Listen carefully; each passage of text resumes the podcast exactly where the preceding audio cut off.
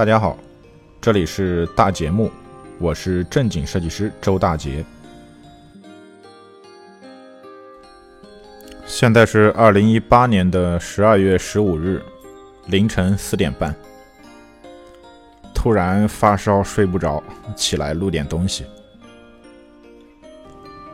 那么我作为一名设计师，然而呢，我经常在微博啊、微信朋友圈啊或者其他一些地方啊发一些或者讲一些貌似和设计无关的东西。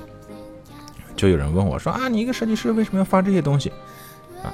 因为首先我是一个完整的人，那么设计呢只是我的职业和专业啊。除了职业和专业之外，除此之外我还有无数的兴趣和爱好。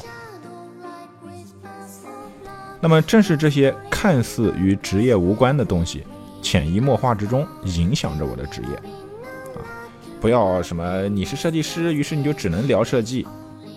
呃，于是有些人就整天，整天这个假装正经的谈设计，对吧？如果你那么努力，那么认真，还做的不怎么样的话，那只能证明自己是个傻叉了，对吧？呃，所以呢，设计呢它是综合的，人也是综合的。我呢，把我平时做的事情大概分为三块啊，叫读书、扯淡、装逼。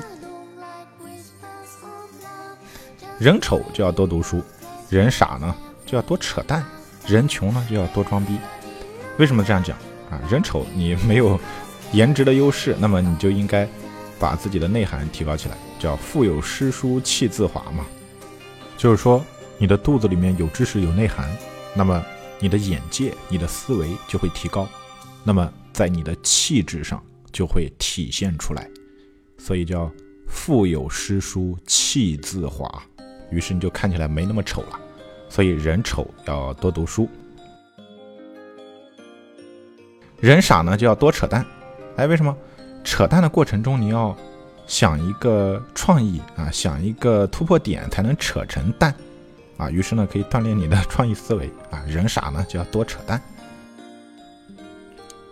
人穷呢，就要多装逼，因为太穷了嘛，物质上实在是没有什么可以展示了，那么只能展示你自己了，展示你的技艺、才艺、实力、潜力，让别人知道，虽然你现在一贫如洗，但是将来你一定会飞黄腾达。但是我们讲这个读书扯淡装逼是有前提的，叫读有内涵的书，扯有水平的淡，装有难度的逼。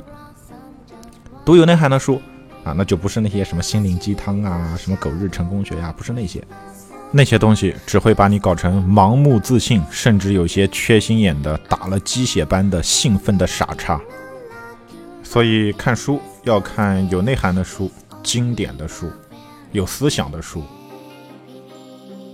那么扯淡叫扯有水平的淡，而不是瞎扯淡、扯闲淡，只是贫嘴，哎，不是那样，而是你扯淡的过程中能够扯出一个有创意的淡。比如之前站酷有一个，现在也有啊，叫站酷推荐设计师群。那么那个群里面呢，都是站酷的推荐设计师。我们呢就早前经常在里面扯淡，包括我，包括其他的一些朋友啊，不胜枚举啊。大概想想啊。鸟总啊、丁几啊，对吧？十万啊，什么阿西啊，呃，志勇啊，啊，然后，然后等等很多啊，叉老师啊，啊，刘宾客啊，然后等等等等啊，无数无数，就说不了那么多。还有张小明啊，啊，张小波啊，好好些个，还有苏云阁啊，还有还有小谈谈啊，还有贾木，还有波波啊，还有各种啊，太多了太多了，说不完。那么我们在里面扯淡的时候，经常会扯出一些。经典的蛋，经典桥段，那么这个蛋就属于有水平的蛋，是有创意的扯淡啊，不是贫嘴啊。那么这种我们讲叫扯有水平的蛋。譬如有位设计师叫黑鱼啊，黑鱼也是很有意思的。有一次呢，我跟黑鱼聊天，哎，我跟他开玩笑啊，我说我不跟你聊了啊，我要出去泡妞了。然后黑鱼说带上我，我回了他一句。会带的，听明白了吗？黑鱼先说带上我，是带领的带，然后我回他一个会带的，是戴帽子的戴。这个简短、精妙、快速、精准，堪称扯淡中的经典案例，至今历经数年依然经久不衰，经常被人提起。那么还有一个叫装有难度的逼，为什么叫装有难度的逼？难度低的就不叫装逼嘛，啊，别人能够做到的，别人轻易能够做到的，你也轻易能够做到的，那这种事情你做了之后就不叫装逼嘛。只有别人轻易做不到的，或者大部分人做不到的。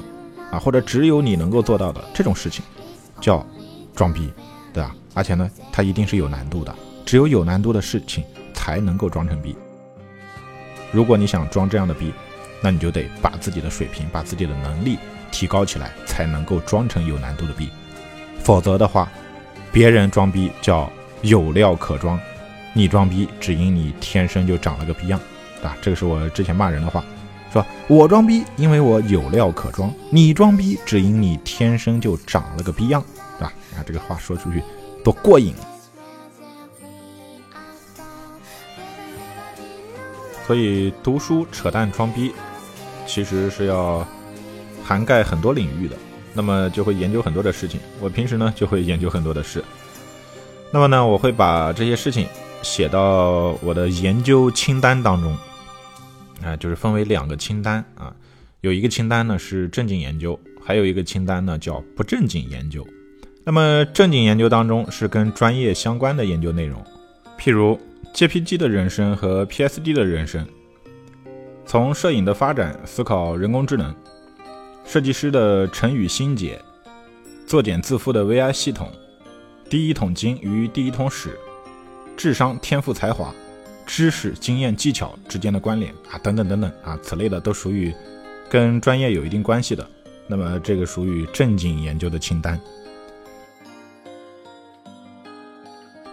那么还有不正经研究啊，不正经研究的清单当中，比如说这个人种进化、木耳松紧与丁丁长印之间的匹配关联、沙哑嗓音与先父基因，然后蚂蚱人为窒息与抢救方法。